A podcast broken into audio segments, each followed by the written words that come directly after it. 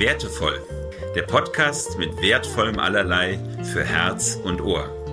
Von M und M.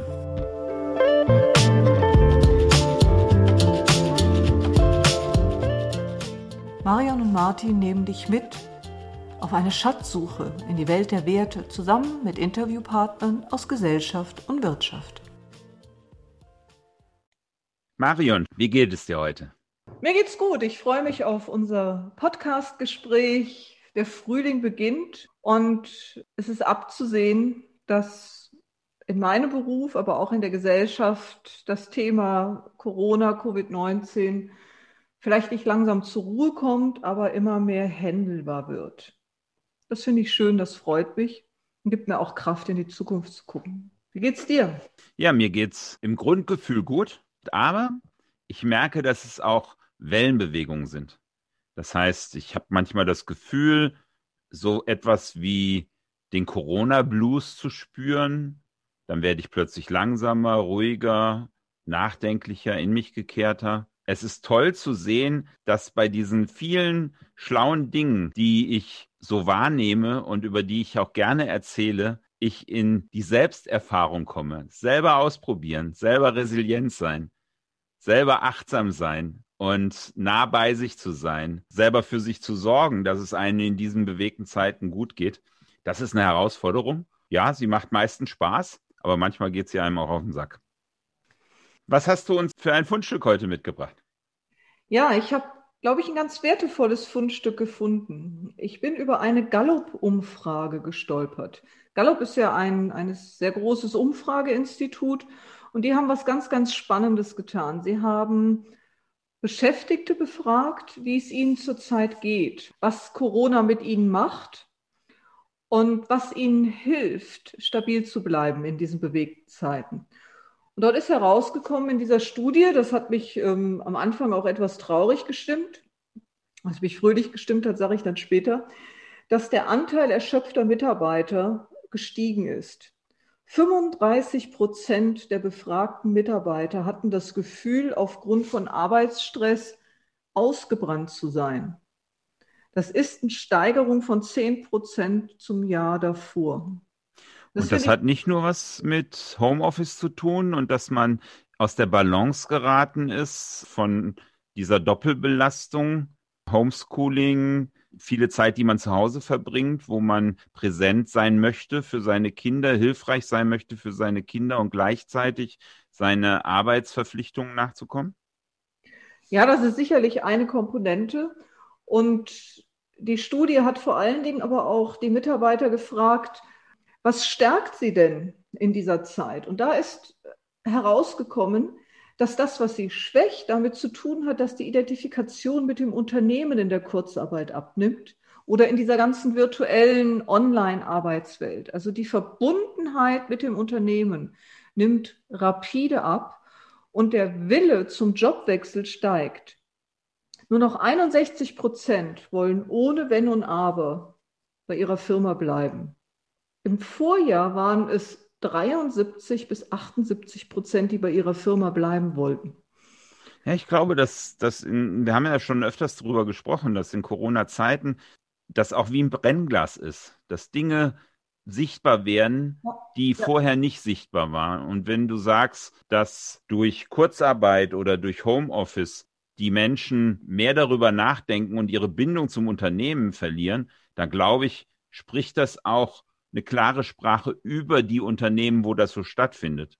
Also wenn ich in einem Unternehmen arbeite, wo ich nur ein Kostenfaktor bin und wo ich nicht das Gefühl habe von Sicherheit, sondern von Beliebigkeit, dann ist jetzt eine Zeit da, wo dieses Bewusstsein vielleicht viel klarer hervorsticht und die Menschen dann geneigt sind, daraus Konsequenzen zu ziehen. Und das ist auch etwas, was mich total positiv gestimmt hat bei dieser Studie, weil es ist nämlich auch herausgekommen, dass die Arbeitnehmer und Arbeitnehmerinnen, die das Gefühl haben, dass die Unternehmen jetzt nicht nur rein faktisch souverän mit der Pandemie umgehen und dafür sorgen, dass man sich eben äh, nicht ansteckt, dafür sorgen, dass es Homeoffice gibt, sondern die Unternehmen, die den Faktor Mensch in den Mittelpunkt genommen haben, also sich um die Menschen gekümmert haben, ihnen Möglichkeiten zu geben, sich flexibel an die neue Situation anzupassen, wo die Führungskräfte hingegangen sind und enger in Beziehung zu den Menschen gegangen sind, sie über die menschliche Ebene mehr mitgenommen haben, dass diese Arbeitnehmer und Arbeitnehmerinnen eine höhere Bindung zu ihrer Firma als vorher haben. Und das hat mich positiv bestimmt, weil das ist wirklich mein Credo, dass der Faktor Mensch das Wichtigste ist.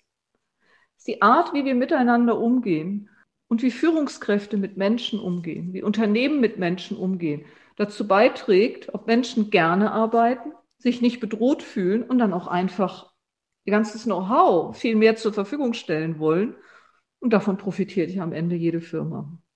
Ja, ich glaube auch, dass bei der Diskussion des Fachkräftemangels zum Beispiel dieser Aspekt eine ganz große Rolle spielt. Ich glaube, dass Unternehmen, die den Menschen ins Zentrum ihres Handelns rücken, das Problem nicht haben, sondern da möchten die Menschen von sich aus hinkommen. Sie kriegen mit, wie ein Unternehmen mit Mitarbeitern umgeht und das zieht sie förmlich an. Und ich glaube, dass solche Unternehmen in Zukunft kaum Probleme haben, die besten Mitarbeiter für sich zu gewinnen. Aber die anderen Unternehmen werden erstaunt sein, wenn sie merken, dass man nur noch zu ihnen kommt, wenn man nichts anderes findet. Also die Menschen stimmen am Ende des Tages mit den Füßen ab. Und das ja. sagt ja auch die Gallup-Umfrage. Und Kompliment an all die Unternehmen und die Führungskräfte, die es geschafft haben, mit Werten und wertevoll zu führen. Und das macht sich in dieser Krise doppelt und dreifach bezahlt. Und da stimmt deine These, die du von Anfang an mir auch gesagt hast in der Corona-Zeit. Eine Krise ist wie ein Brennglas. Und das, was gut entwickelt ist, auch als gute Wertefundamentbasis, wird sich da bezahlt machen am Ende des Tages. Und das sehen wir hier in der Umfrage auch. Das freut mich. Martin, du hast ein Interview geführt mit einem ganz spannenden Journalisten, dem Martin Gommel. Der hat einen eindrucksvollen, sehr berührenden Weg gefunden, über seine eigene Depression zu sprechen und das auf einem journalistisch hochprofessionellen Niveau, das gleichzeitig sehr berührend ist. Martin Gommel ist Reporter bei Krautreporter und ist depressiv. Er hat diese Krankheit und möchte auch, dass die Menschen verstehen, dass es eine Krankheit ist. Und er hat einen Weg gefunden, sich mitzuteilen.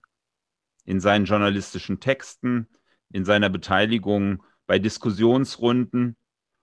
Hat mich sehr beeindruckt. Der Artikel, der mich dazu brachte, bei ihm anzurufen und ihn zu fragen, ob er Lust auf den Podcast hat, da ging es darum, um Worte, die gut tun.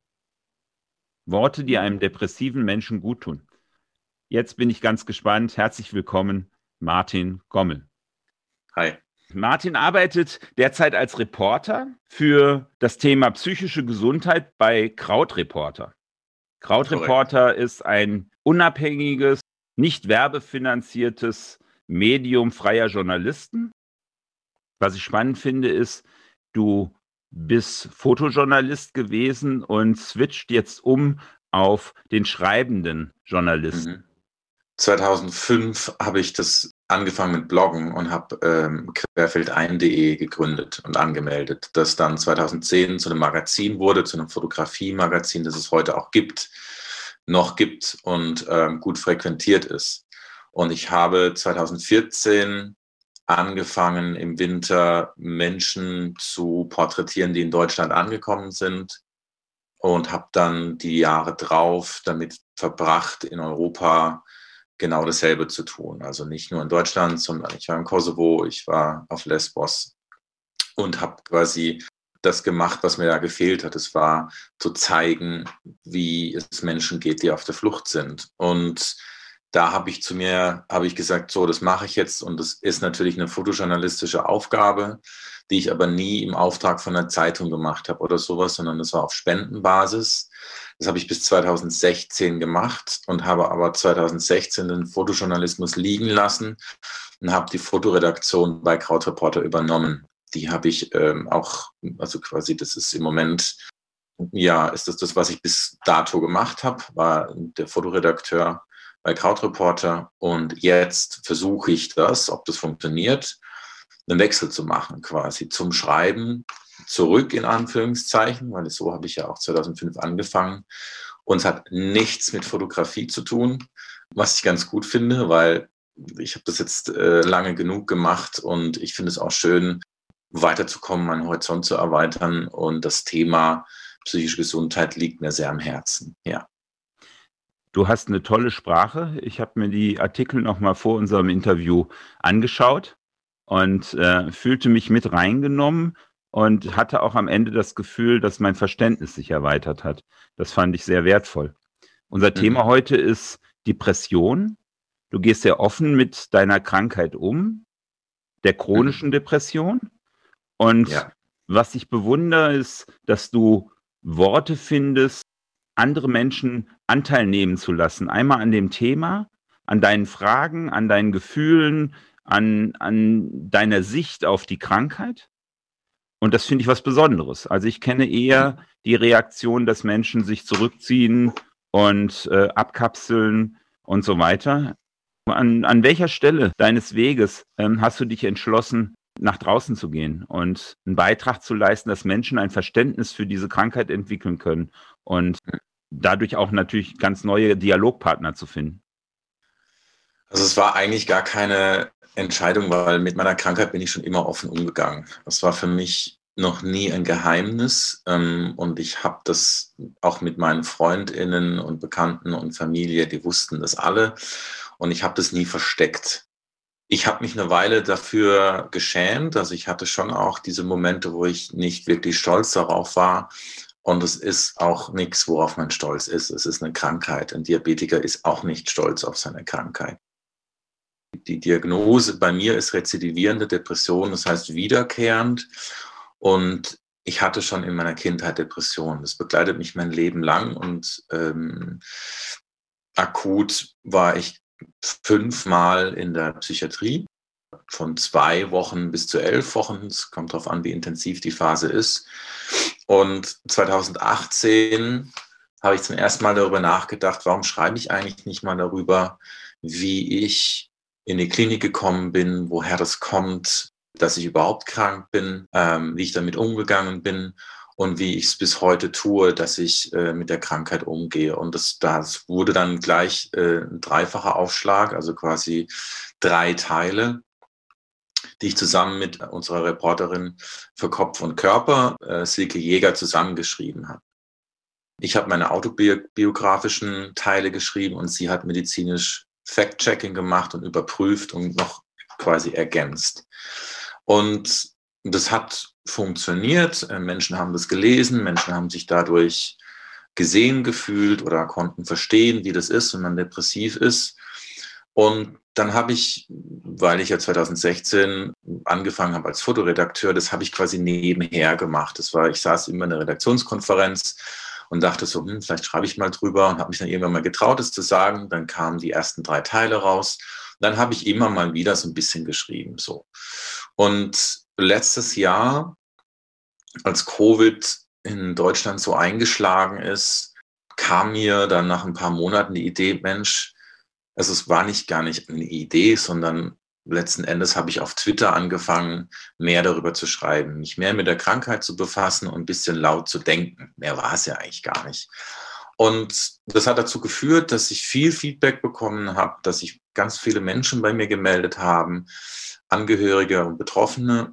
Und ja, und dann ist es gewachsen. Ich dachte, Mensch, jetzt gucken wir mal, was passiert, wenn ich mich da jetzt mal drauf konzentriere ich bin so ein Mensch, ich konzentriere mich gerne auf eine Sache, so wie zum Beispiel die Fotografie für mich jahrelang. Das war, worauf ich mich konzentriert habe. Genau. Und dann habe ich angefangen zu schreiben und habe dann mal bei Krautreporter einen Artikel eingereicht, der wurde angenommen und veröffentlicht. Und irgendwann dachte ich mir, Mensch, warum machst du das eigentlich hauptberuflich? Und genau, im Moment probiere ich mich daran. Also es ist jetzt im Moment ein Experiment, das kann auch schief gehen, aber ähm, ich probiere mich daran, Journalist zu werden. Und das ist nochmal ein anderer Schritt. Es geht nochmal was anderes, wenn ich von mir die ganze Zeit spreche und aus meiner Erfahrung schöpfe. Wenn ich sage, ich werde Reporter bei Krautreporter, dann muss ich professionelles Schreiben lernen und dann muss ich journalistisches Handwerkszeug lernen, das ich bis dato nicht kenne und nicht kann. Und in dem Prozess bin ich jetzt.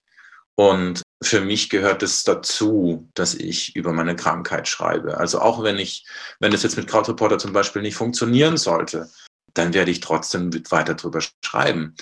Eben in einem anderen Rahmen, vielleicht, vielleicht nicht so oft. Aber im Moment ist es mein Ziel, mir das zur Hauptaufgabe zu machen und darüber zu schreiben. Ist dieses Schreiben und dieses nach außen gehen für dich auch eine hilfreiche Teil deiner Therapie oder ähm, hilfreiche Stärkung deines Alltags? Das kann ich schlecht beurteilen, weil ich ja keinen Vergleich habe.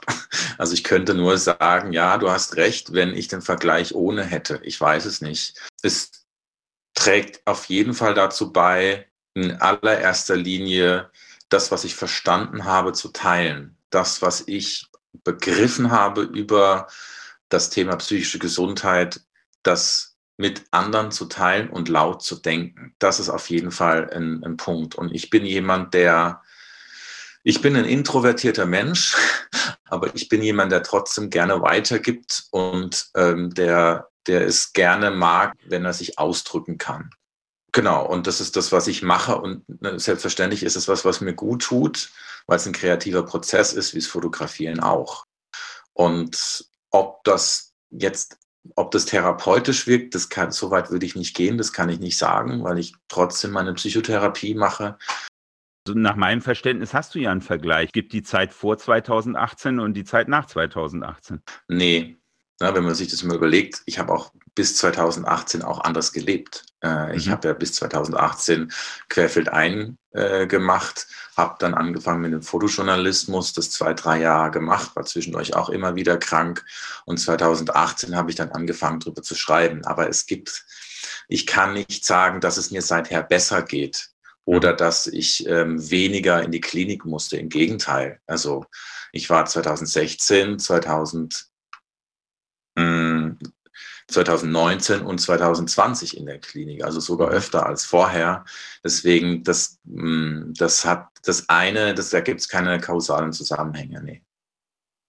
Ich war überrascht, als ich die drei Artikel gelesen habe. Der dritte Artikel endet ja mit deiner Aussage, dass du etwas entdeckt hast, nämlich die Therapie, die dir geholfen hat, deine Krankheit zu bewältigen. Ja. Dann habe ich in dem aktuellen Artikel Worte, die mir gut tun, in der Einleitung gelesen, dass dieser Rhythmus trotzdem weitergegangen ist. Das mhm. heißt, dass du ne, dann eben, wie du es eben aufgezählt hast, regelmäßig in die Klinik gehst. Also das ist kein abgeschlossener Prozess. Und ich habe diese, ich habe diese Trilogie schon so geschrieben in der Überzeugung auch, dass ich jetzt weiß, wie ich damit umgehen kann. Mhm. Und das ist ein Unterschied. Ähm, die ist, bin ich geheilt. Ähm, ich bin auch nicht genesen, das weiß ich nicht. Das ist ja schon die Diagnose rezidivierende Depression. Das heißt, sie kommen immer wieder. Das ist natürlich jedes Mal wieder eine neue Herausforderung. Aber ein Stück weit ist es schon so, dass auch das, dadurch, dass ich damit nach außen trete, ist auch eine Bewältigungsform, ist auch eine Art Umgang mit der Krankheit. Ja. Mhm. Wie vermittelst du Menschen konkret zwischen Person und Krankheit zu unterscheiden? Uh, das ist eine sehr gute Frage. Und ich weiß nicht, ob ich die überhaupt beantworten kann, weil wenn wir bei Depressionen bleiben, psychische Gesundheit oder psychische Krankheiten generell, das ist ja viel mehr. Da gibt es ja eine ganze Reihe an Erkrankungen. Bei Depressionen ist es so, da ist zumindest die Schwierigkeit, dass dass sie nicht sichtbar ist, also wie alle psychischen Krankheiten, sie ist unsichtbar und sie hat etwas mit unserem Innenleben, mit unseren Gedanken und mit unseren Gefühlen zu tun. Und ich kann dir sagen, was Symptome sind bei mir, meiner Krankheit. Also bei mir ist es so, dass ich einen Nervenzusammenbruch bekomme dass ich sehr viel weine, dass ich sehr in mich gekehrt bin, dass ich einen unglaublichen Schmerz spüre in meinem Herzen, der ja, der, der, der wirklich krass ist und der mich an den Rand meines Verstandes bringt. Ich habe meistens einen depressiven Stupor. Das heißt, ich kann mich nicht mehr bewegen. Das ist diese, ich habe einen Nervenzusammenbruch und dieser Nervenzusammenbruch ist Teil, also drückt auch aus, dass dieser Schmerz, der in mir drin ist, mich fertig macht. Und dann gibt es einen Moment, da macht mein Körper einen Cut und dann fühle ich mich taub, dann ist gar kein Schmerz mehr da, aber ich kann mich nicht mehr bewegen. Und das ist dann das Zeichen zu wissen, jetzt muss ich in die Klinik. Wenn ich dann in der Klinik bin, ist es meistens so, dass ich sehr viel nachdenke, sehr viel grübele, äh, mich beschäftige mit mir selber. Manchmal sind Begegnungen mit anderen Menschen anstrengend und ich bin generell gedämpfter, ähm, mir fällt es schwerer aufzustehen, ähm, ich bin immer noch traurig, aber ich bin dann quasi in guten Händen. Das, sind, das ist meine Symptomatik, die, ist, die hat sich über die Jahre ein bisschen verändert, aber das sind die Symptome. Und das hat was, das, diese Symptome wirken in meine Psyche rein und aus meiner Psyche raus. Und das ist die Krankheit. Ich als Mensch bin aber immer noch derselbe wie vorher. Und das ist schwer auseinanderzuhalten, wenn man das zum ersten Mal hat, weil du denkst eigentlich lange Zeit, dass es eine Charakterschwäche von dir ist, dass du oft traurig bist, dass dich Kleinigkeiten zum Weinen bringen, dass du einen großen Schmerz spürst, dass du manchmal einfach nicht die Kraft hast, auszustehen, aufzustehen. Und solange man das glaubt, ist quasi das eins und man kann es nicht voneinander trennen. Wenn du dann aber eine Diagnose hast und dir mal anguckst, welche Symptome es gibt für Depression, und es sind viele, das ist nicht, es gibt nicht eine Depression mit einem Symptom, sondern es gibt ein richtiges Cluster an unterschiedlichen Symptomatiken und kein Mensch, also Menschen haben je nachdem, wer sie sind und ihren Werdegang, haben sie unterschiedliche Symptome. Man kann das nicht so festmachen. Aber es muss einen gewissen äh, Basissymptomatik haben, die, die, die vorgeschrieben sind und dann bekommst du Depressionen ähm, diagnostiziert. Und wenn du das weißt, dann kannst du das endlich ein bisschen, da kriegst du ein bisschen Distanz rein. Dann kriegst du, weißt du ganz genau, ah, okay, ähm, wenn das passiert und das passiert und das passiert, dann ist es ein Symptom einer Krankheit und nicht ein Symptom meiner Persönlichkeit.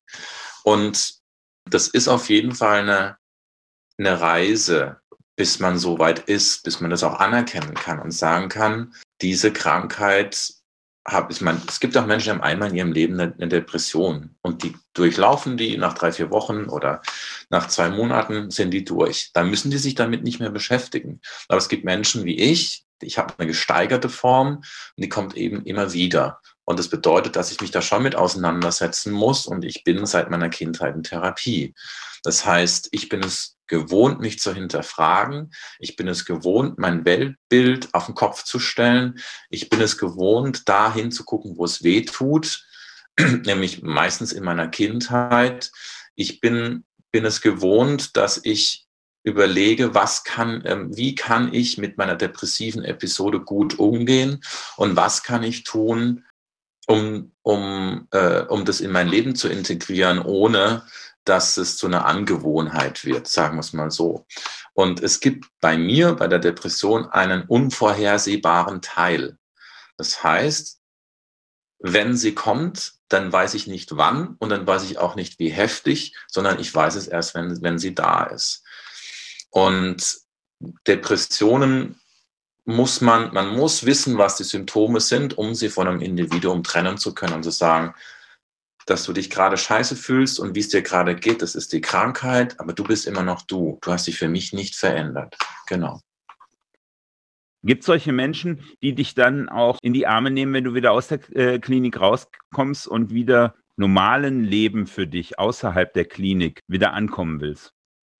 Also es gibt Menschen, die begleiten mich dadurch.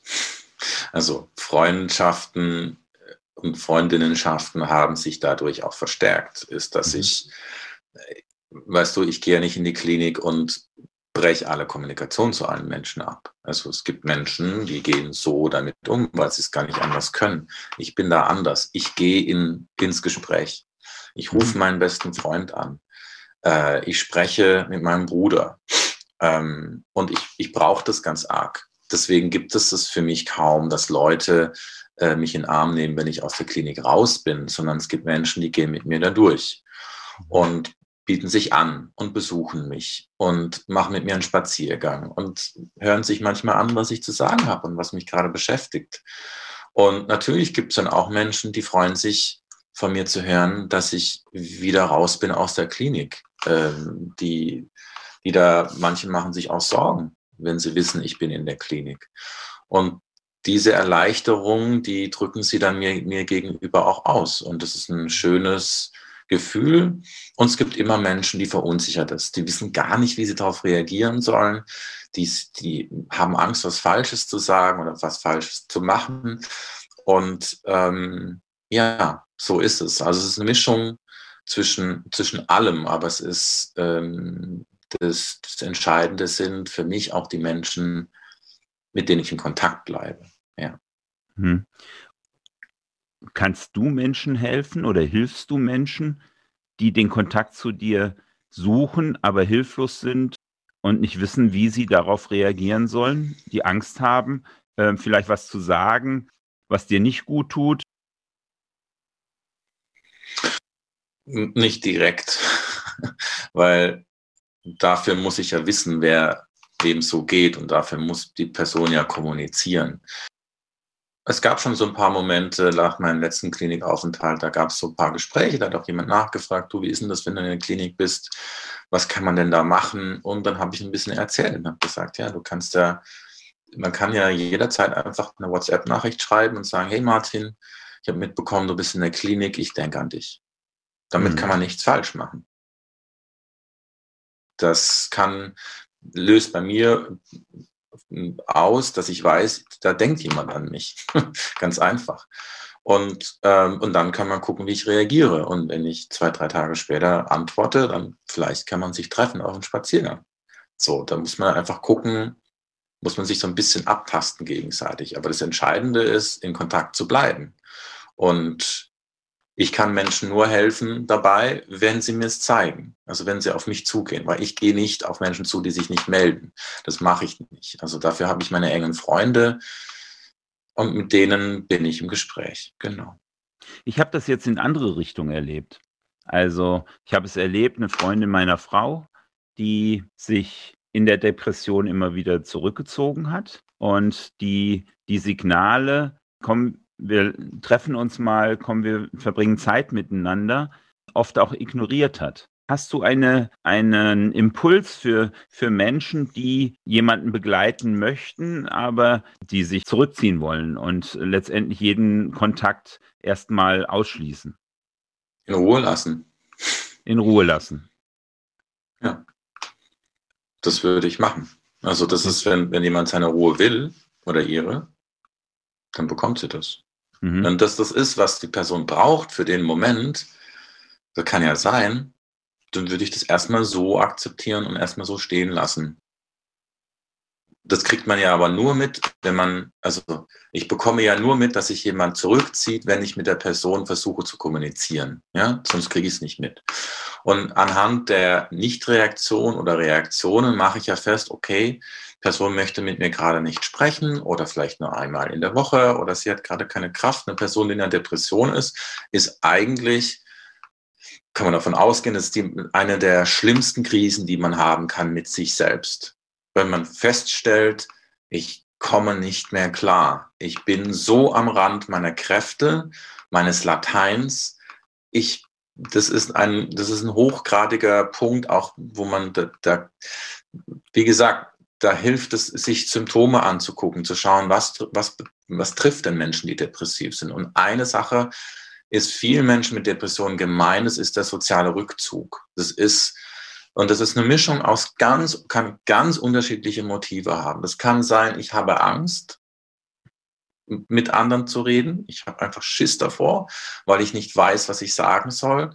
Das zweite ist, jeder Mensch ist einer zu viel, weil ich nicht mal die Kraft habe, aufzustehen. Das ist das andere. Da hat man einfach auch keine Kraft zu kommunizieren.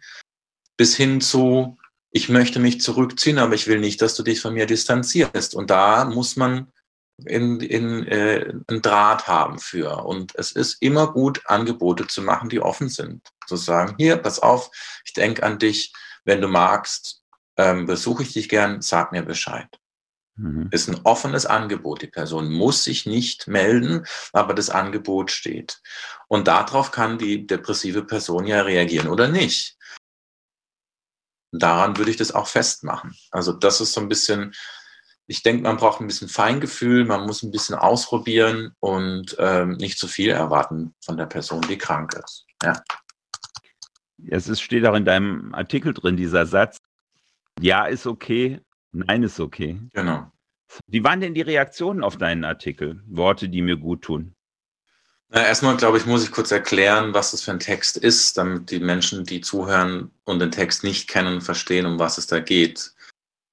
Ich habe im Zuge meiner, meines Lautdenkens im Internet irgendwann mal ein bisschen gesammelt. Und zwar Worte, die mir gut tun, wenn ich depressiv bin. Und habe die aufgeschrieben, habe die getwittert, habe die gepostet und meistens haben Leute darauf reagiert. Und irgendwann dachte ich dann, Mensch, da kannst du auch mal einen Text drüber schreiben. Warum schreibst du nicht einfach mal darüber, was, was Menschen äh, sagen können, die Ange also angehörige Menschen sagen können, wenn sie jemand haben in ihrem Umfeld, die Person wird depressiv, muss in die Klinik oder ist einfach depressiv. Was kann man da sagen? Und damit habe ich es größer gemacht. Das ist ja auch ein journalistischer An, äh, Ansatz. Ich gehe über mich hinaus. Der Text heißt trotzdem Worte, die mir gut tun, wenn ich depressiv bin, weil das der Grundzweig ist. Aber ich habe eine ähm, Umfrage gemacht, bei der über 400 Leute mitgemacht haben. Und ich habe gefragt, was tut euch gut, wenn ihr depressiv seid? Welche Sätze erreichen euch? Welche Sätze sind für euch eine, eine Wohltat? Und da kam viel zurück. Und das habe ich in den Artikel mit eingepflegt und dann habe ich noch mit einem Psychiater gesprochen und den mal gefragt. Dieselbe Frage gefragt, was können Angehörige Menschen mit Depressionen sagen? Was ist denn wichtig, was sie ihnen sagen können? Und ich habe auch mit meinen Therapeuten gesprochen, der Psychologe ist, und habe ihn auch gefragt, sag mal, was kann man denn da richtig machen? Und das Ganze gab oder gibt diesen Artikel, den ich empfehlen kann. So. Und die Reaktionen auf den Text waren, da war viel dabei. Da waren, waren Angehörige, die, die gesagt haben, Dankeschön, das hilft mir. Äh, das hilft mir auch ein bisschen zu verstehen, wie meine, meine Partnerin, mein Partner, meine Freundin da leidet, wenn sie krank ist. Und jetzt habe ich einen Zugang. Menschen mit Depressionen haben, haben kommentiert und haben gesagt, schön, dass das mal jemand so aufschreibt. Ich hätte das gar nicht sagen können. Und so ist es quasi, ähm, letzten Endes ist, sollte es so eine Art Leitfaden sein, eine Anregung. Allerdings ist es mir nicht wichtig zu sagen, was darfst du einer Person sagen, die depressiv ist und was nicht. Darum ging es mir nicht, sondern mir ging es darum, Menschen ein bisschen Gefühl dafür zu geben, in welche Richtung es geht, was einer Person, die depressiv ist, gut tun kann, weil niemand äh, es gibt keinen Zehn-Schritte-Plan, so funktioniert, sondern man muss immer ein bisschen probieren. Und dieser Satz, den du gerade gesagt hast, ich werde mit dir da durchgehen, das ist ein Satz, der ist für mich der allerwichtigste.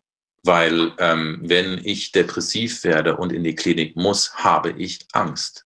Ich habe Angst davor, dass sich mein Umfeld von mir zurückzieht. Ich habe Angst davor, dass sich meine Partnerin zurückzieht und die Beziehung in die Brüche geht, weil es einfach eine Belastung ist. Ich habe Angst davor, dass ich emotionale Distanz spüre von meinen Menschen in meinem Umfeld. Und wenn dann jemand sagt, ich werde mit dir da durchgehen und die Person das auch meint, dann nimmt es mir einen großen Druck ab, weil ich nämlich weiß, okay, die Person geht nicht auf Abstand, sondern sie bleibt dabei. Und so einen Satz kann man natürlich nicht nur sagen, wenn jemand depressiv ist, da hast du völlig recht. Das reicht ja auch, wenn jemand eine Krise erlebt, zum Beispiel seinen Job verliert oder wenn jemand eine Trennung durchmacht. Es gibt ja tausend Anlässe. Jemand verstirbt und die Person, die da bleibt, fällt in ein Loch.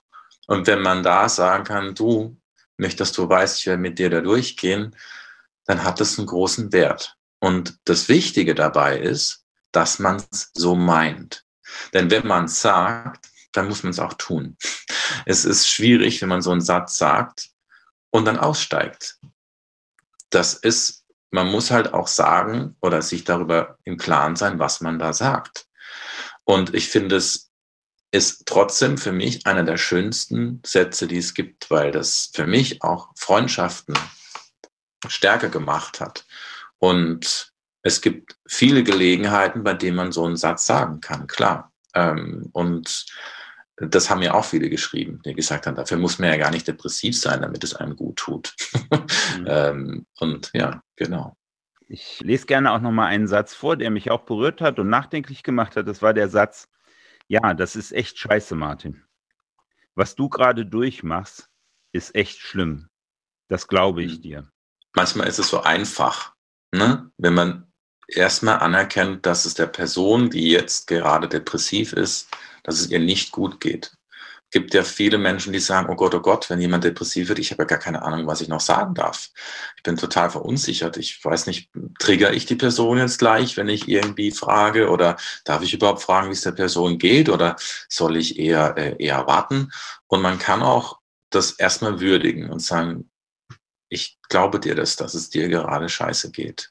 Und damit vermittelt man der Person, da ist kein Druck dabei, das ist keine Erwartung, das ist keine Aufforderung, das ist auch kein Abstempeln, sondern es ist einfach nur, ich nehme dich wahr und ich nehme dir ab, dass es dir nicht gut geht, weil ich sehe es, ich sehe es dir an. Und damit gibt man, kann man einer Person das Gefühl geben, nicht alleine zu sein. Ja. Ja, mich hat es auch äh, daran erinnert, wie oft wir Menschen dann die Würdigung vernachlässigen und glauben, super toll darauf zu reagieren, indem man dem anderen sagt, ist doch nicht so schlimm, musst du dir doch nicht so viel Sorgen machen und du bist doch ja. stark oder was auch immer, diese positiven Impulse zurückzugeben, anstatt zu würdigen, was ist gerade die Aussage und was ist gerade die Situation. Ja? Das ist richtig. Also zumal solche Sätze wie, es ist doch nicht so schlimm, das ist so quasi das Gegenteil von, ich sehe, dir geht's schlecht und ich glaube es dir. Das ist das glatte Gegenteil. Das bedeutet nämlich, ach, ist doch nicht so schlimm. Aber für wen? Für die Person, die depressiv ist, ist es schlimm. Mhm. Da keine, das, darüber doch nicht diskutieren.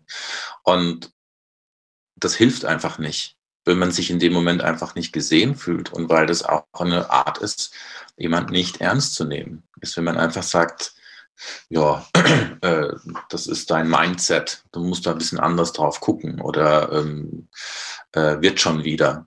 Na, in dem Moment, in dem man depressiv ist, kann man das leider nicht sehen. In dem Moment ist es erstmal scheiße. Und das muss man zulassen können. Das muss man sehen können und das muss man auch selber annehmen können, dass es jetzt erstmal scheiße ist. Und es ist nicht so, dass morgen alles wieder vorbei ist. Eine Depression muss ja, es gibt ja, Menschen sind manchmal traurig, manchmal nicht. Und da kann man, da gibt es schon Momente, wo man sagt, ist nicht so schlimm. Aber eine Depression hat ja eine Mindestlaufzeit, Anführungszeichen, von zwei Wochen, dass es einer Person nicht gut geht. Und äh, erst dann sprechen wir von einer Depression daran können wir schon sehen, dass es eben nicht so schnell wieder vorbei ist, sondern dass es ein Weg ist. Und ich spreche bei solchen Sätzen gerne von einem toxischen Optimismus, weil das tut in dem Moment einfach nicht gut. Das tut nicht gut, wenn mir jemand sagt, äh, ach, in einem Jahr wirst du drüber lachen oder äh, denk mal wieder positiv. Äh, das ist Bullshit, weil es mich in der Situation alleine lässt und ich nicht das Gefühl habe, gesehen zu werden. Und da ist es tatsächlich gut, so einen Satz zu sagen, pass auf, dir geht's nicht gut, ich sehe das und ich glaube dir das. Das ist gar nicht viel, aber es nimmt erstmal die Person in ihrer Situation an. Ja, ja das gesehen werden, das ist äh, äh, wirklich ein wesentlicher Punkt. Und ich kann mhm. mich an, an das ein oder andere Gespräch erinnern, wo Menschen zum Ausdruck gebracht haben, das, was sie so tief verletzt hat, ist dieses Gefühl, nicht gesehen zu werden, nicht wahrgenommen mhm. zu werden. Das kann man so einfach dokumentieren, dass man den anderen sieht, indem man einfach das auch würdigt, in welcher Situation er ist, weil dann gibt es zum Ausdruck, das ist seine Situation. Das andere ist meine mhm. Perspektive und die äh, spielt jetzt in dem Augenblick keine Rolle. Mhm, ja. richtig. Was ich auch total interessant fand, war der Satz, möchtest du in den Arm genommen werden? Ja ist okay und nein auch. Das hat mich erinnert an meine Hilflosigkeit, wenn einer Frau begegnet bin, die in einer Depression war und ich fühlte mich so hilflos. Irgendwie hatte ich das Gefühl, sie möchte in den Arm genommen werden. Vielleicht war das auch mein Beschützerinstinkt äh, oder was auch immer. Aber ich habe diese Worte nicht gefunden. Ich habe dann gar nichts ja. gemacht. Bin dann mhm. irgendwie weg und habe mich unangenehm, habe ein unangenehmes Gefühl gehabt, weil ich mir hilflos mhm. vorkam in dem Augenblick. Und als ich diesen ja. Satz gelesen habe, habe ich so gedacht, wie einfach, ja, es zum Ausdruck zu bringen und die Frage offen zu lassen. Ähm, wenn der andere sagt Nein, dankbar zu sein, dass Klarheit da ist. Ja, aber das, was du sagst, das mit der Unsicherheit und mit diesem unangenehmen Gefühl, das ist normal. Das gehört dazu. Das ist auch okay. Ja, es ist, das fordert natürlich heraus. Ich meine, du redest offen mhm. über deine Situation und deine Empfindungen. Wir lernen es ja kaum, über unsere Gefühle und Empfindungen zu reden. Also auch in so einer ja. Situation. Ja. Jetzt überleg mhm. mal, wir zwei starken Männer stehen uns gegenüber ich bin gerade ähm, unsicher und, und hilflos, das dann zum Ausdruck zu hm. bringen. Mhm. Das setzt voraus, mhm. dass hm. man das irgendwann mal gelernt hat oder mutig ist, es zu tun. Also ich habe es mhm. nicht gelernt von meiner Ursprungsfamilie. Ich habe es auch nicht gelernt in der Schule. Es kam ja. erst viele Jahre später.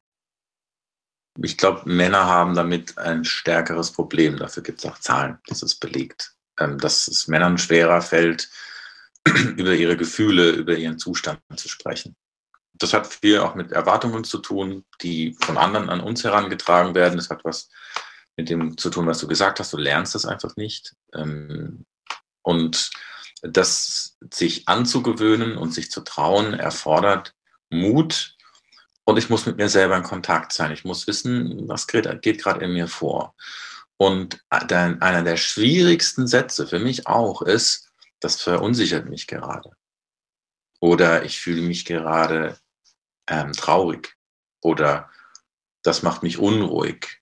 Oder ähm, das macht mich ohnmächtig. Ich fühle mich ohnmächtig in der Situation.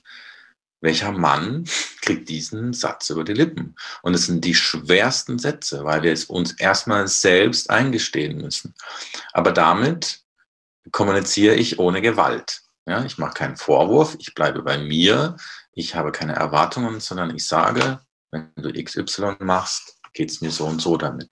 Und zu sagen, ich weiß gerade nicht, was ich dir sagen soll, weil ich sehe, dir geht's nicht gut und ich bin total unsicher, ist schon mal ein erster Schritt, weil ähm, das erstmal äh, kommt man auf Augenhöhe. Das ist, äh, dann sind beide verunsichert. Und dann ist man vielleicht zusammen verunsichert. Und dann ist es vielleicht auch gar nicht mehr so schlimm. Ähm, weil die Person, die depressiv ist, ist definitiv verunsichert. Und zwar hm. eher in einem ganzen Wesen. Ja. Ja, und ich glaube auch, dass wir uns in einer Zeit äh, befinden, wo sich das Gott sei Dank verändert. Ich kenne hm. mittlerweile ganz viele Männer, die dazu imstande sind und die mhm. das auch als eine Befreiung empfinden in ihrem eigenen Leben, dass ja. sie das zum Ausdruck bringen können und auch zum Ausdruck bringen wollen, weil sie mhm. das mit Stärke verbinden und nicht mit Schwäche. Ein Satz, den ich äh, gerne auch nochmal zitiere, weil ich musste schmunzeln, ja. ist der Satz, weißt du, was ich heute mit dir unternehmen möchte? Gar nichts. Du bist genug. Ja. Da habe ich Gänsehaut gekriegt. ja, weil es ist, es ist nicht nur ein Satz, der dir gut tut, das hm. ist auch ein Satz, der mir in meinem Leben gut tut. Hm. Ja, ist ja auch eine Angst, die viele, die, glaube ich, viele haben, ist nicht zu genügen. Und wenn man depressiv ist, ist die, kann diese Angst sehr stark sein ähm, und kann einen richtig einnehmen und bringt Druck diese Angst macht, setzt einen selbst unter Druck, ohne dass jemand anderes was gesagt hat. Und wenn jemand sagt, du, pass auf, normalerweise gehen wir zusammen Fußball spielen oder normalerweise gehen wir auf Konzerte oder äh, ich fand es immer so schön, wenn wir, wenn wir spazieren gegangen sind, lass das mal beiseite, wir bleiben heute einfach mal drin. Weil du bist genug. Das ist schön. Das ist, ähm, es bringt Ruhe rein und es bringt vor allem der Person, die depressiv ist, auch einen Frieden mit, weil die Person einfach nichts leisten muss für den Moment. Und außer eins, da sein. Du bist genug. Das heißt, du musst erstmal nichts machen, sei einfach mal nur da. Und eine Person, die depressiv ist oder sich in einer depressiven Episode befindet, kann oft nichts leisten. Und das ist auch schwer für, für Angehörige zu verstehen und einzuordnen und zu akzeptieren. Das kann auch zu Konflikten führen, weil manche Menschen einfach auch Verantwortung haben. Ähm, und wenn sie depressiv werden, können sie diese Verantwortung nicht mehr übernehmen. Da muss ja viel passieren, damit das auch geht, dass jemand sagt, ich bin depressiv. Das können ja sich viele Menschen auch nicht leisten. Es gibt Menschen, die haben nicht die Möglichkeit, einfach in die Klinik zu gehen. Oder zu sagen, äh, ich, äh, ich höre jetzt hier auf, weil sie zum Beispiel alleinerziehend sind. Und die müssen sich durchbeißen. Und die müssen die ganze Zeit machen, machen, machen und sind permanent im, im, äh, unter diesem Druck. Und auch da ist es, ist es gut, wenn, äh, wenn man sich ein bisschen zurücknehmen kann und sagen kann, pass auf, ist ja auch ein Satz, den, äh, der, der gut tut, ist, ich komme jetzt zu dir, aber wir spielen heute keinen Fußball, sondern keine Ahnung, wir gucken einen Film oder wir schweigen ein bisschen zusammen. Sowas kann man machen. Und es tut allen Menschen gut, glaube ich, das zu hören. Ja. Habe ich gerade gedacht, bevor du es ausgesprochen hast. Wie ist es mit dem Schweigen? Hm. Das muss man können. Hast du manchmal Besuch, mit dem du schweigen kannst? Nee, hatte ich noch nie. Würde ich aber gern. Und es ist auch, ich habe aber auch keine Angst vor Stille. Also ich habe kein Problem, äh, wenn ich mich mit jemand unterhalte und man mal eine Minute nichts sagen kann. Das ist für mich nicht problematisch. Ähm, Schweigen an sich ist für mich nicht problematisch. Wenn man weiß, zwischen uns ist alles okay, ja, dann ist Schweigen super. Da, da, da, da geht mir das Herz auf. Wenn ich mir da nicht so sicher bin, ob alles okay ist, dann kann Schweigen natürlich auch zu Unruhe führen und überfordern, weil man nicht genau weiß, Moment mal, rede die andere Person jetzt nicht mehr, weil sie gerade keinen Bock auf mich hat. Wenn es aber klar ist, wir zwei sind okay, dann kann man auch mal nichts sagen, auch mal zehn Minuten nichts sagen und einfach nur sitzen und äh, vielleicht sich im Arm halten oder einfach nur nebeneinander sitzen und nichts sagen. Das ist ja nicht so, dass ich in der Zeit äh, mein Tablet rausnehme, mir Netflix anmache und die andere Person macht was anderes. Das ist kein Zusammenschweigen. Zusammenschweigen ist, wenn es wirklich still ist und man nichts anderes tut und man diese Stille aushält. Und das kann sehr stark dazu führen, dass man eine Verbundenheit erlebt miteinander. Ich hatte das nur ein paar Mal in meinem Leben. Und eins, eine Situation war, die, die auch im Text steht, ist, als äh, ich einen Nervenzusammenbruch 2012 hatte und da mein, mein Freund Harald ins Zimmer kam. Ich saß auf dem Boden, ich hatte geweint, ich war fertig, ich hatte mich eingeschlossen, beziehungsweise die Tür zugemacht und wollte niemand sehen. Und er kam rein, hat sich erstmal nur hingesetzt und hat nichts gesagt. Mhm. Und, und das ist total angenehm weil die Person ist erstmal, die Person tut das, was in diesem Satz drin steht. Sie ist einfach nur da. Und es genügt. Das genügt manchmal. Und nach zehn Minuten hat er dann gesagt, Martin, ich sehe dir jetzt scheiße, das glaube ich dir. Und das ist nicht viel. Aber das sind halt Dinge, die muss man können. Was ich halt weiß, ist aus meiner Depression, manchmal kann ich nicht mehr sprechen weil ich keine Kraft mehr habe zu sprechen. Es geht nicht. Es geht einfach nicht. Und wenn ich weiß, jemand kann das aushalten und ist einfach nur da, dann ist es was Schönes, weil ich dann nicht alleine bin in meinem Nichtsagen, sondern dann sind wir schon zu zweit. Ja. So sehe ich das. Und es ist schwer. zu nichts zu sagen ist schwer. Weil was passiert denn da, wenn wir nichts sagen? Das muss man sich auch fragen. Es gibt auch Menschen, die hören diesen Podcast. Jetzt gleich zehn Sekunden nichts sage, dann wird es denen unwohl.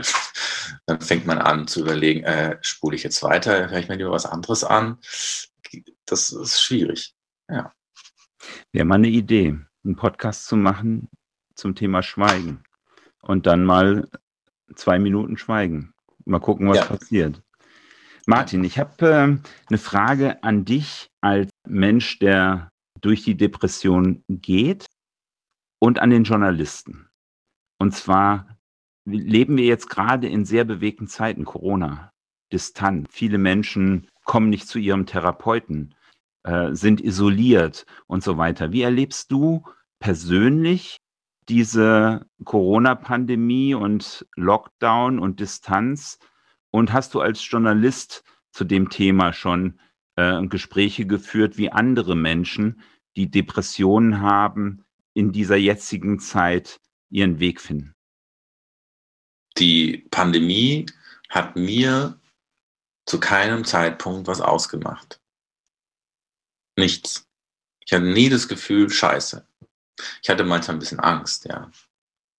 Weil ich gehustet habe und gedacht habe, jetzt hast du Corona. und habe mich reingesteigert. Habe mich dann irgendwann eingefangen, habe gemerkt, so ein Quatsch. Aber ich habe mich, für mich ist diese Pandemie nichts, was ich äh, als, als negativ empfinde. Ist es einfach nicht ich kann ja nicht sagen, warum. Das ist einfach so. Vielleicht, weil ich ein introvertierter Mensch bin und kein Problem habe, damit allein zu sein. Und deswegen äh, habe ich dieses Privileg. Ich habe ein Privileg, dass mich das nicht stört. Und ich weiß, dass ganz viele Menschen das nicht haben. Und ich habe bei Clubhouse, dieser neuen App, die ja viele hassen und andere lieben, mal dazu äh, einen Raum aufgemacht zu diesem Thema. Und ganz viele Menschen haben gesagt, ja, das ist für sie schlimm. Und das Schlimmste dabei, glaube ich, ist gerade, dass wenn Menschen jetzt depressiv werden, dass es total schwer ist, einen Therapieplatz zu finden, weil Therapeuten ausgebucht sind und weil es einfach keine Plätze gibt. Und das ist das Schlimme, dass man, wenn man dann, weil Menschen mit Depressionen hören das ja oft, Such dir Hilfe. Das ist ja auch was, was ich sagen würde. Such dir Hilfe, dass jemand für dich da ist, der oder die dafür ausgebildet ist. Wenn du es aber suchst und du es nicht kriegst, dann bist du wirklich im Eimer. Und das ist schwierig. Und es ist schon ohne Corona schwer, einen Therapieplatz zu finden. Jetzt ist es noch viel schwieriger geworden. Und ähm, was ich festgestellt habe in meinen Beziehungen äh, und Freundschaften, es gibt Menschen, denen tut es gut, weil sie entlastet sind, weil sie wissen, ich muss nicht zur Arbeit, weil es quasi, es gibt Berufsfelder, da bist du befreit und dann geht der Druck weg, ähm, dass ich performen muss, dass ich funktionieren muss. Und andere Leute, die denen das zusetzt, die das brauchen, die das Gespräch mit anderen brauchen und die auch der, die das physische Zusammensein brauchen, denen setzt das zu und die sind damit konfrontiert und wissen gar nicht, was sie machen sollen. Und, und dazwischen gibt es auch Leute, die es mal so, mal so sind. Also es ist ein sehr unterschiedliches Erleben, glaube ich. Ich glaube, jeder, jede reagiert da anders drauf. Ja.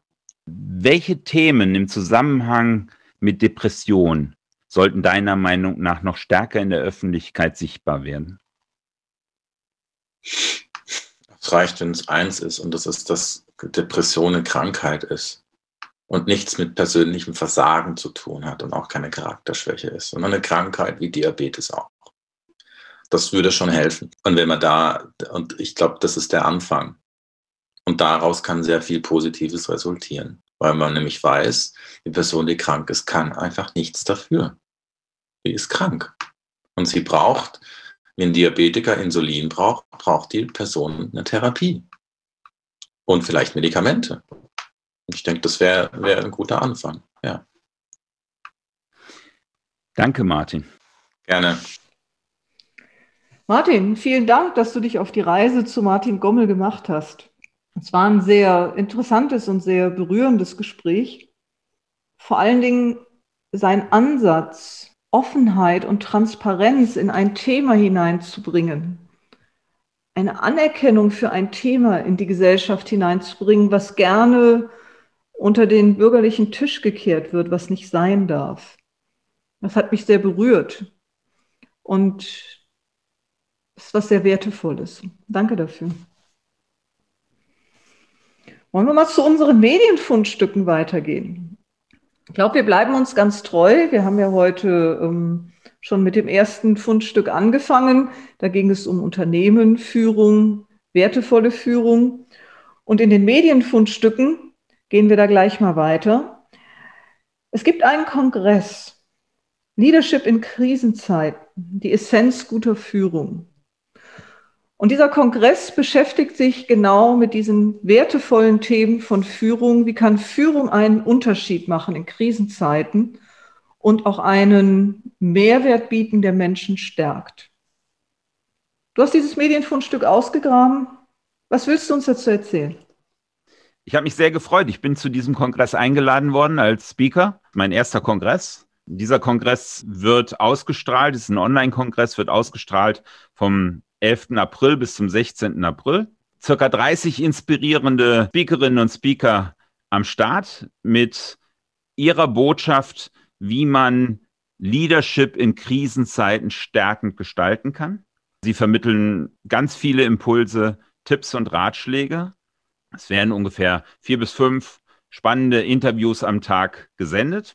Der Kongress richtet sich vor allem an Unternehmer, Selbstständige und Führungskräfte, die sich mit neuen Impulsen zukunftsfähig aufstellen wollen. Es geht dabei nicht nur darum, eine weitere Management-Technik zu lernen, sondern wieder oder noch mehr den Menschen zu sehen. Martin, also es gibt ja zurzeit so viele Online-Kongresse. Ich kriege ohne Ende Einladungen, auch rund ums Thema Leadership, Leadership, Leadership. Was ist denn das besonders Wertevolle an diesem Kongress? Dieser Kongress richtet den Fokus auf den Menschen mhm. und richtet den Fokus darauf zu vermitteln, dass wenn du Leader sein möchtest, dann nimm den Menschen ins Zentrum deines Handelns. Das ist eine wunderbare Verknüpfung zu unserem Gespräch am Anfang. Ja. Ja, also die Erkenntnis, wenn du nicht willst, dass deine Mitarbeiter weglaufen, dann gib ihnen das Gefühl, dass sie eine Bedeutung für dich und dein Unternehmen hat. Ich würde sogar noch einen Schritt weiter gehen. Dann finde die Bedeutung, die diese Menschen für dich haben und meine es ernst. Ich bin da im Kreis von überwiegend sehr sportlichen Menschen. Also dabei ist Alexander Huber, der ist Extrembergsteiger und spricht über die Angst als dein bester Freund. Oder die Persönlichkeitstrainerin Daniela Benseit. Sie erklärt, was wir von Tieren lernen können. Ganz spannend finde ich auch Hubert Schwarz, Extremsportler. Er spricht über Träume als Antrieb für Leistung, Eigenverantwortung, Leistungswille und Teamfähigkeit gehören für ihn zu den tragenden Säulen erfolgreicher Unternehmen und sind Tugenden, die sich trainieren lassen, wie ein Muskel. Das hört sich ja alles total spannend an. Aber diese drei ersten Speaker, die gehen ja sehr darauf ein, was man bei sich selber auch tun kann als Führungskraft, um leistungsfähig und kraftvoll zu sein ich höre da den Faktor Mensch noch nicht raus, außer dass man den Menschen permanent optimiert, im Zweifelsfall sich selber auch. Also sorry, die kritische Nachfrage, aber das ist ja Leistungsgesellschaft pur, die ja oft eben den Menschen und seine Bedürfnisse nicht in den Mittelpunkt nimmt, sondern ihn nur optimieren will. Den Menschen ins Zentrum rücken heißt ja zuerst sich selber wahrnehmen. Okay. Und das heißt ja, ich denke da immer an einen sehr wichtigen Gedanken vom Pater Anselm Grün. Den habe ich auch zitiert bei meinem Vortrag. Wer Menschen führen will, muss sich erstmal selber führen. Das kommt auch bei den verschiedenen Vorträgen rüber. Zumindest das, was ich am Anfang gelesen habe, weil für mich sind die meisten Vorträge auch neu. Ich kenne ja einige von den Speakern, die sind auch höchst spannend, sehr erfolgreiche Menschen. Und gleichzeitig beschleicht mich immer wieder der Verdacht, dass diese ganze Thematik der Selbstoptimierung zwar wertevoll ist, um erfolgreich zu sein, aber um wirklich in Verbindung mit sich und anderen Menschen zu kommen, ist noch ein bisschen mehr dazu gehört. Stefan Schmidt, der Veranstalter des Leadership Kongress, verfolgt dieses Jahr genau diesen Ansatz. Menschen fördern von Herz zu Herz und nicht mit neuen Management-Techniken und noch mehr Tricks. Und dafür hat er geworben und so hat er mich auch gewonnen für diesen Kongress. Ich habe das Thema aufgegriffen, wie wir mit inneren Bildern uns und unsere Mitarbeiterinnen und Mitarbeiter stärken können. Du weißt, dass wir eigentlich nur ein Prozent waches Bewusstsein haben und 99 Prozent ist im Unterbewusstsein. Und die Sprache des Unterbewusstseins sind Bilder.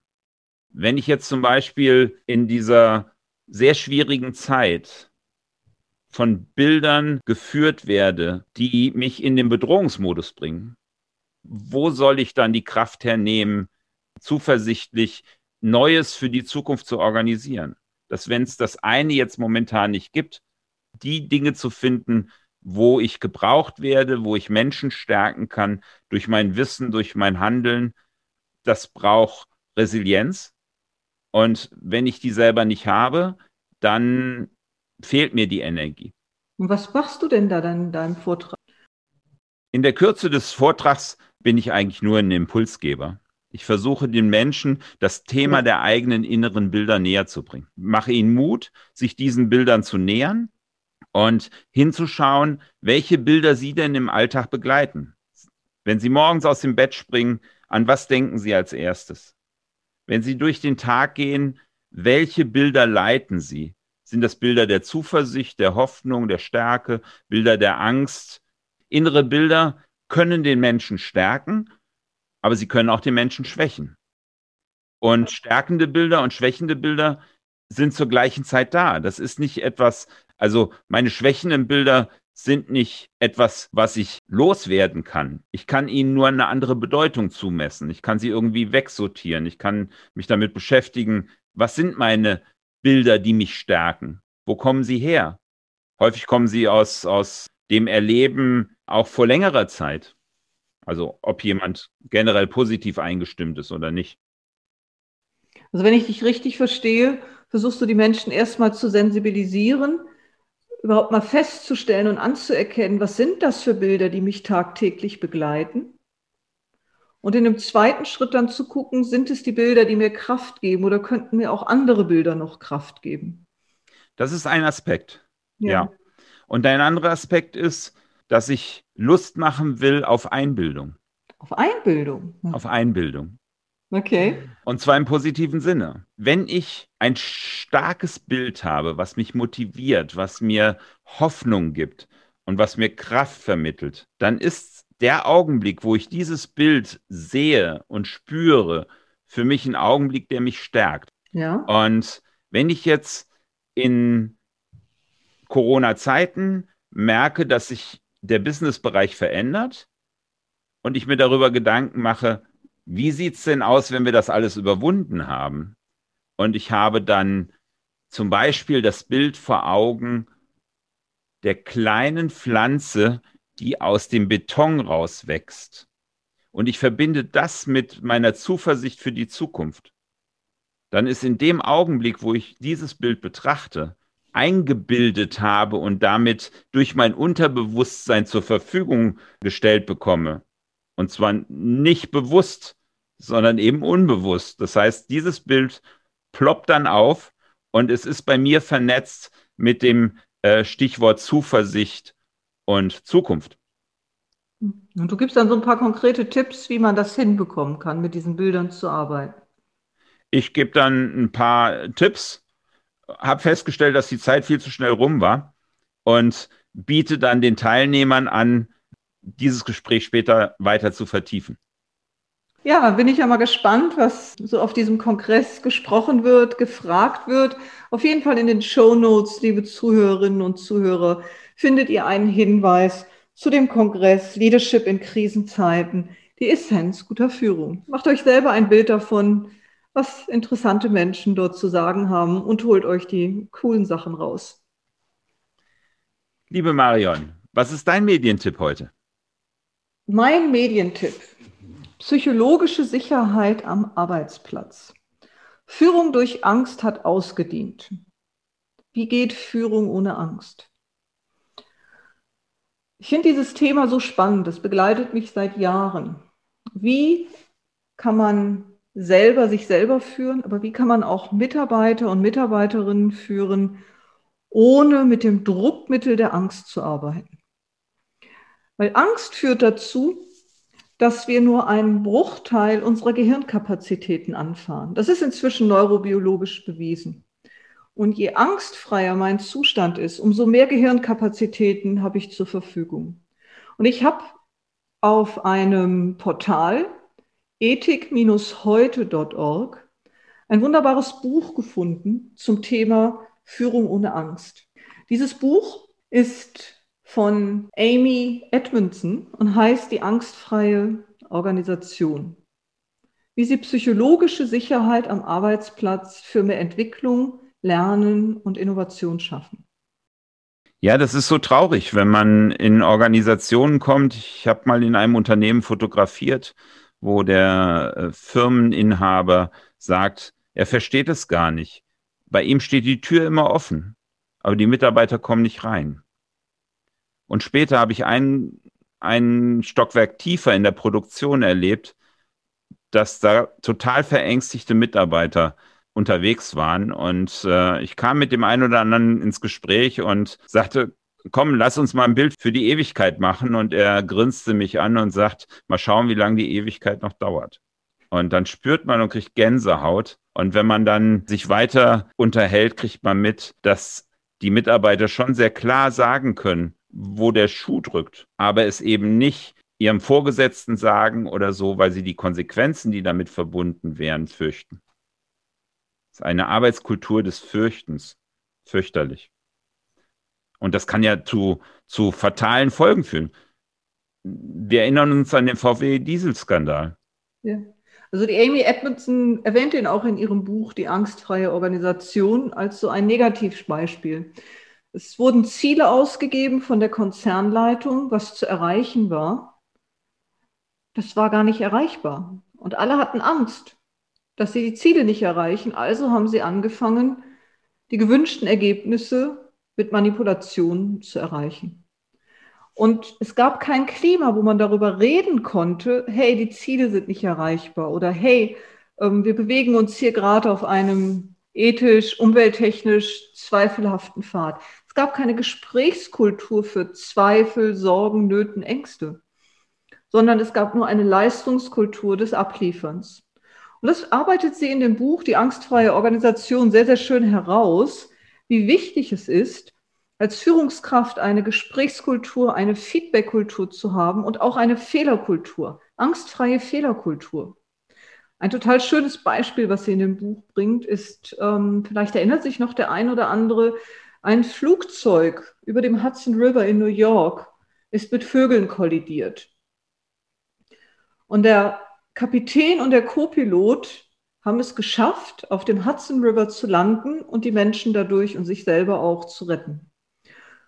Der Kapitän hat das Steuer an den Co-Piloten abgegeben, weil der mit dieser Maschine mehr Erfahrung hatte. Zwischen den beiden war in der Krisensituation keine Angst. Es war Augenhöhe, obwohl der eine Co und der andere Pilot war. Sie haben sich kurz ausgetauscht und die sachlich richtige Entscheidung getroffen und waren danach auch beide fein damit und haben von Teamwork gesprochen. Obwohl der eine gelandet ist und der andere nicht. Ja. Der eine die Landung gemacht hat und der andere nicht, haben sie von Teamwork gesprochen. Und das ist die Zukunft von angstfreien Organisationen, beziehungsweise man kann das auch auf das Thema Schule und Ausbildung hochdeklinieren je angstfreier die Atmosphäre in Schulen und Ausbildungen wird, umso größer ist die Gehirnkapazität, die alle Schüler und Schülerinnen aktivieren können. Ja, und das ist auch verbunden mit einem ganz großen Wert, der da eine Rolle spielt, nämlich Vertrauen. Vertrauen. Und ich glaube, dass es in Organisationen, wo eben kein Vertrauen herrscht, der Nährboden für ängstliche Führung oder Führung mit Angst gegeben ist. Wenn ich meinen Mitarbeiterinnen und Mitarbeitern vertraue, dann brauche ich nicht Angst als Führungsmittel. Genau. Und vor allen Dingen, wenn ich auch selber den Mut habe, als Führungskraft transparent und aufrichtig zu sein, die Wahrheit zu sprechen, gerade in Krisensituationen zu sagen, hier bin ich mir sicher, hier bin ich mir unsicher, hier haben wir schon Lösungen, hier müssen wir noch gemeinsam welche finden. Wenn ich diese Offenheit und Transparenz auch als Führungskraft mit meinem Team leben kann, antworten mir die Menschen auch mit einer ähnlichen Transparenz. Niklas Luhmann einer der bekanntesten ähm, Soziologen, Mediensoziologen auch der heutigen Zeit, hat gesagt, Vertrauen hilft, mit der Komplexität der modernen Zeit umzugehen. Und ich glaube, das ist der härteste weiche Faktor, Vertrauen. Ja, absolut. Ich muss manchmal schmunzeln, wenn ich sehe, wie viel Geld manche Unternehmen in die Bespaßung ihrer Mitarbeiter stecken. Aber wie groß das Vertrauen vernachlässigt wird, die Verbundenheit vernachlässigt wird. Weil in diesen angstgetriebenen Hierarchiesystemen ist, glaube ich, Verbundenheit gar nicht möglich. Vertrauen ist etwas, wofür sich Menschen entscheiden. Und da kann ich die Atmosphäre für schaffen als Führungskraft. In diesem Buch, Die angstfreie Organisation, werden dort einige gute Tipps gegeben, wie ich eine Atmosphäre des Vertrauens schaffen kann, ohne die Menschen einzulullen oder ihnen nicht die Wahrheit zu sagen, sondern ganz im Gegenteil, durch Offenheit, durch Ehrlichkeit, durch saubere Feedback-Kultur und indem ich eine angstfreie Fehlerkultur erschaffe. Und dann entscheiden sich die Menschen für Vertrauen. Und das ist eine sehr erwachsene Entscheidung. Dem Moment, wo ich die Menschen in die Angst schieße, muss ich sie immer kontrollieren, weil sie versuchen auszubüchsen. Marion, ist dir was aufgefallen? Was denn, Martin? Worauf steht du? Ja, ich fand es total schön. Wir, wir haben ja die Themen heute getrennt voneinander mitgebracht. Und wenn ich dann diesen roten Faden sehe, der vom Anfang bis zum Ende ineinander verknüpft ist, finde ich das total toll. Weil es ging in jedem Beitrag ging es darum, wie Menschen sich selber wahrgenommen fühlen, wie Führungskräfte mit Menschen umgehen bin ich eine Führungskraft, die zahlenorientiert unterwegs ist und der Mensch ist nur ein Kostenfaktor oder bin ich eine Führungskraft, der menschenorientiert ist? Das fand ich total, total toll. Ja, ich fand es auch sehr spannend, vor allen Dingen in den Krisenzeiten auf Themen einzugehen wie Transparenz, Offenheit, Ehrlichkeit und Vertrauen. Und das gerade in Krisenzeiten diese Werte eine Kraft geben, wenn man sich auf sie zurückbesinnt, beziehungsweise sie auch bewusst mit sich und anderen einübt. Finde ich sehr ja, schön. Dafür ist für mich zum Beispiel auch unser Gesprächspartner Martin Gommel ein Vorbild, der nämlich Vertrauen hat gegenüber seinen Gesprächspartnern und den Menschen gegenüber, denen er quasi offen und transparent über seine Krankheit spricht und über seine Gedanken dazu und sie inspiriert, nicht davon zu laufen, wenn sie mit Menschen zu tun haben, die depressiv sind, sondern sich den Menschen zu nähern, zuzuhören und sie zu stärken. Ja, dann hoffe ich, dass unsere Zuhörer und Zuhörerinnen einiges über psychologisch sichere Räume mitgenommen haben, die entstehen können, wenn man mit Vertrauen arbeitet, mit Zuhören, mit Transparenz. Ich wünsche allen eine wunderbare Zeit, bis dass wir uns das nächste Mal hören und sehen. Lasst es euch gut gehen und vielleicht schaut der ein oder andere beim Leadership Kongress vorbei und schickt mir persönlich Feedback.